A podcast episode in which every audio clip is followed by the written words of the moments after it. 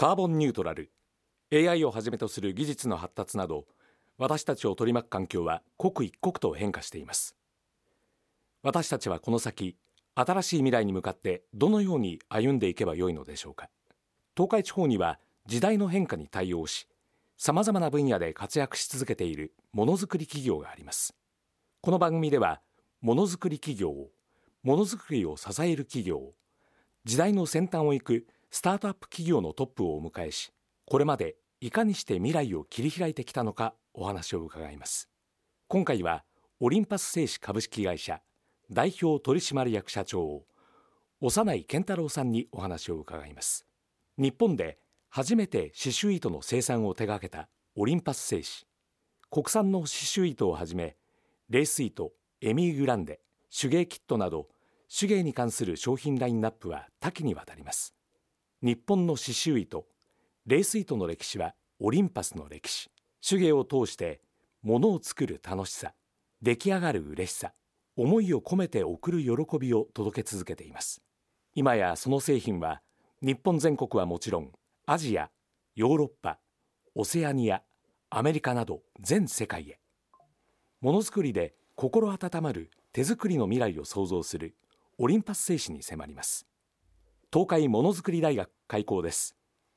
皆様いかがお過ごしでしょうか？東海ラジオ村上和弘です。ものづくり企業のトップに未来を学ぶ東海ものづくり大学。今回はオリンパス製紙株式会社代表取締役社長長内健太郎さんにお話を伺います。社長どうぞよろしくお願いします。はいよろしくお願いします。あのオリンパス製紙さんと言いますと刺繍糸レース糸さらには手芸キットなど本当に幅広いラインナップあるんですけどもものすごい製品の数ですよね。そうですねあの当社はこの他にも刺し子糸ですとか、まあ、刺し子キットもありますしあの手芸メーカーとしては非常にこう幅広く商品開発をして販売している会社というふうになっておりますあのオリンパス製紙さんの一番の特徴単純に糸を作るだけではなくて、はい、それを使って何かを作るっていうところまで商品化されてるところがすごいですよね。やっぱり最終的にお客様が喜んでもらえるっていうところがやっぱり理念のところでもありますのでこういうものを作ってみたいわとかこんなものを作ったらこんな未来があるわということをやっぱ感じてほしいもんですから糸だけに限らずその糸でこんなことができますよということを提供していることになりますね。創業はなんと1908年明治41年ということで116年も前ということになるわけですけれどもやはり起業した時からそういったところにはかなり意識がおありだったんですかね？最初は縫い糸っていう、まあ、ものを作る会社から始まったんですけども、はい、で当時やっぱり手芸っていうのがすごく盛んで、えよく皆さんやってらっしゃったので、うん、まあ、手芸師に特化した会社にしていこうということででそこから刺繍糸ですとか、まあ、レース糸等々開発続けてきて、まあ、今に至っていると。昭和30年には手芸コンクールも実施されてまして、はい、まあ、まさに日本の手芸文化を牽引してこられたというところもあると思うんですけれどもやっぱりまあ戦前は手芸が盛んだったというお話いただきましたが、はい、だんだんこう戦後になって、はい、あの既製品っていうものがどんどんどんどん市場で広がっていって、はい、例えば昔はお母さんが子供服縫ってっていうのが当たり前だったのが、うん、もう買ってきてで刺繍とかも昔だったら子供さんに作った服にちょっとこう刺繍入れてっていうのがあったと思うんですけどただそういう中で市場すごくこう開拓されてきてますよね。そうですねあのやっぱ戦前戦後は物がない時代だったので、うん、既製品を買うよりも自分たちで作った方が安いとか丈夫なものできるということがあったんですけどもだんだんこう豊かになると同時に手芸の価値観が変わってきたなと私感じてまして手芸を通してストレスを発散するですとか心地いい時間を過ごすという趣味の方に変わってきたなというふうに今は趣味完全に趣味のあの業界になってますね。はい、ただあの自分の人生を振り返ってもですね幼稚園に入った時に、はい、お弁当箱を入れる袋を作らなきゃいけなくって、はい、母が作ってくれたんですけど、ええ、まあ、刺繍入れて、はい、当然まあその袋なんてもうどこ行ったか分かんないですけどしっかり記憶にありますし、先ほどもご紹介しましたように思いを込めて送る喜びっていうのもあると思うんですけどやっぱりその親が我が子のために心込めて作ってくれるそういう刺繍とかってずっと記憶に残りますもんね。そうですよね、あの私もそうなんですけどこうなんか母が作ってくれたものっていうのは、うん、なんとなく覚えてますよね、ね、買ってくれ、うん、ものよりも、えー、はい、ちょうど私も息子がいて今まあ小学生上がったんですけどもやっぱ幼稚園入る時はあの妻が手作りでいろいろ作ってあげたりしてて、えー、やっぱりこうそれをこう見た見て喜んでる息子もねまたこう嬉しいなっていう感じますよねやっぱり。だからやっぱその今って本当に地球全体ギスギスした中で、はい、本当にささやかかもしれませんけどそういうなんかすごい温かみのあるものを想像できる会社だなというふうに思うんですよね。はい。あのー、こうデジタル社会になってきて、うん、何でも気軽に簡単にできる時代になんですけどもだからこそ逆にこのアナログのこのハンドメイドの業界というかこういう趣味の世界というのが生きてくるんじゃないかなって僕思ってましてそういう温かいものっていうのはコンピューターではできないもんですから、うん、やっぱりこうハンドメイドの良さっていうのはそこに出てると思いますね。そうですよね。はい、まああのインターネット時代でハンドメイドを趣味としても非常に大きな広がりを見せてますけれども、ただまああのこれだけ需要それからもういろんな人がいろんなことをやりたいっていうふうに思ってくると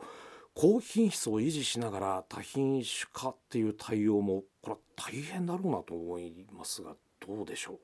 う、うん、そうです。あのやっぱり皆さんのこう趣味思考っていうのはそれぞれなので、うん、それに合わせたあの商品開発をしていかないとこう時代に取り残されてしまうので大品種っていうのはやっぱり避けられないところなんですけどもそこは逆にさっきのアダルグとは逆の話なんですけども、まあ、DX 化したり、まあ、管理を簡素化してなるべくその手間をかけないようにいい品質のものを提供できるように仕組みをしっかり整えてというふうに社内ではやってます今。犬山工場の方でもう一貫生産されてるわけですけど、はい、ただ刺繍糸一つとっても、ものすごい数の色があり、うん、中には一つの糸なのになんか淡い色のところと濃い色の部分あったりとか、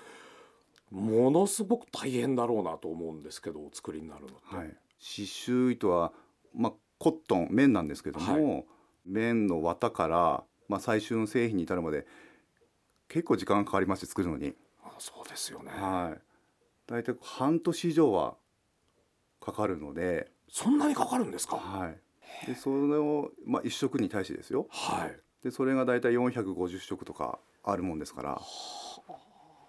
450食って一口に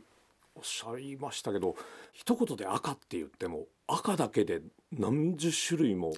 あるってことですよね。はい、これもやっぱりこうお客さんの好きな赤っていうのがやっぱあるもんですから、えー、あのいろんな赤をお客さんのニーズに合わせて発売していった結果がその450色とかそういうふうになったと。そうなんですねしかしそれだけ、あの刺繍糸一色だけでも半年っていうお話になるとこれちょっと簡単に作れるものではないということですね。簡単に作れるもんではないですね。ですね。はい。これちなみに刺繍糸を作ってる会社っていうのは日本に何社ぐらい？えー、弊社ともう一社だけです。二社しかないです。あ、そうなんですか。はい。やっぱそのぐらい貴重なものをそうですね。お作りになってるってことですよね。はい、いやまあ本当にお話を伺えば伺うほど目から鱗みたいな状況になってますけども、まああの社長これまでずっとこうこのオリンパス製紙引っ張ってこられた中で、はい、決断みたいなものも終わりになったりしますか？まあ日々決断の連続なんですけれども。はいこれが大きい決断だっていうのはこうちょっと浮かばないんですが、うん、決断してあとそれをどうやりきるかっていうところでしょうから決断そのものはそんな大きな問題ではないというか。なるほど、はい、決めたことをどうやって形にするかということですね。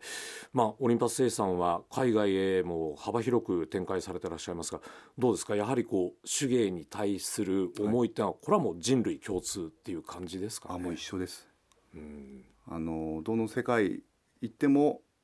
ハンドメイドにに対する思いというのは一緒ですね。あの当社であの刺し子糸っていう商品があるんですけど、はい、これ刺し子っていうのは日本語なんですね。はい、でこの刺し子っていうのが今全世界ですごくこうブームになってまして、うん、あのヨーロッパでもアメリカでもアジアでもみんな刺し子っていうんですこれは。もうそれで通じるということですね、はい、はい、あそのぐらいもう世界に浸透したということですよね。で聞くとあのなんか最近脳トレとしても注目を集めてるそうですねああはい。いわゆる刺繍のキットが脳にこういい刺激があるんだっていうことを証明してもらいまして、ええ、まあ、それでこう発売してるんですけども結構買っていかれる方も多いみたいであれば最初は脳トレっていうものを買うとネガティブなイメージを持つっていうふうにこう言った人もいるんですけど、はい、やっぱそんなことなくて皆さん自分たちで気をつけていらっしゃる方が多いというか。うん。でもそういうところにこう視点がいくというのもやはり非常に幅広い視野をお持ちですね。そうですね。あの子供からこう高齢者の方までやれるのがまたハンドメイドのいいところでもあるので、うん、それぞれこう楽しんでほしいなっていうのがやっぱありますね。ねはい、最後になりますが心温まる手作りの未来を創造するという企業理念を掲げていらっしゃるわけですが社長ご自身は座右の銘とか大切にされている言葉ありましたらぜひ教えていただきたいんですが。若い時に上司に成功の秘訣は徹底することだ成功したかったら徹底してやらなきゃいけないんだということを言われてこう年を重ねるたびに確かにそうだなっていうのは感じてるのでやると決めたことに関しては徹底してやるんだということは自分の中でこう座右の銘として思っております。はい、ぜひこれからも全世界にそのハンドメイドの良さというのを広めていってください。はい、どうもありがとうございました。はい、ありがとうございました。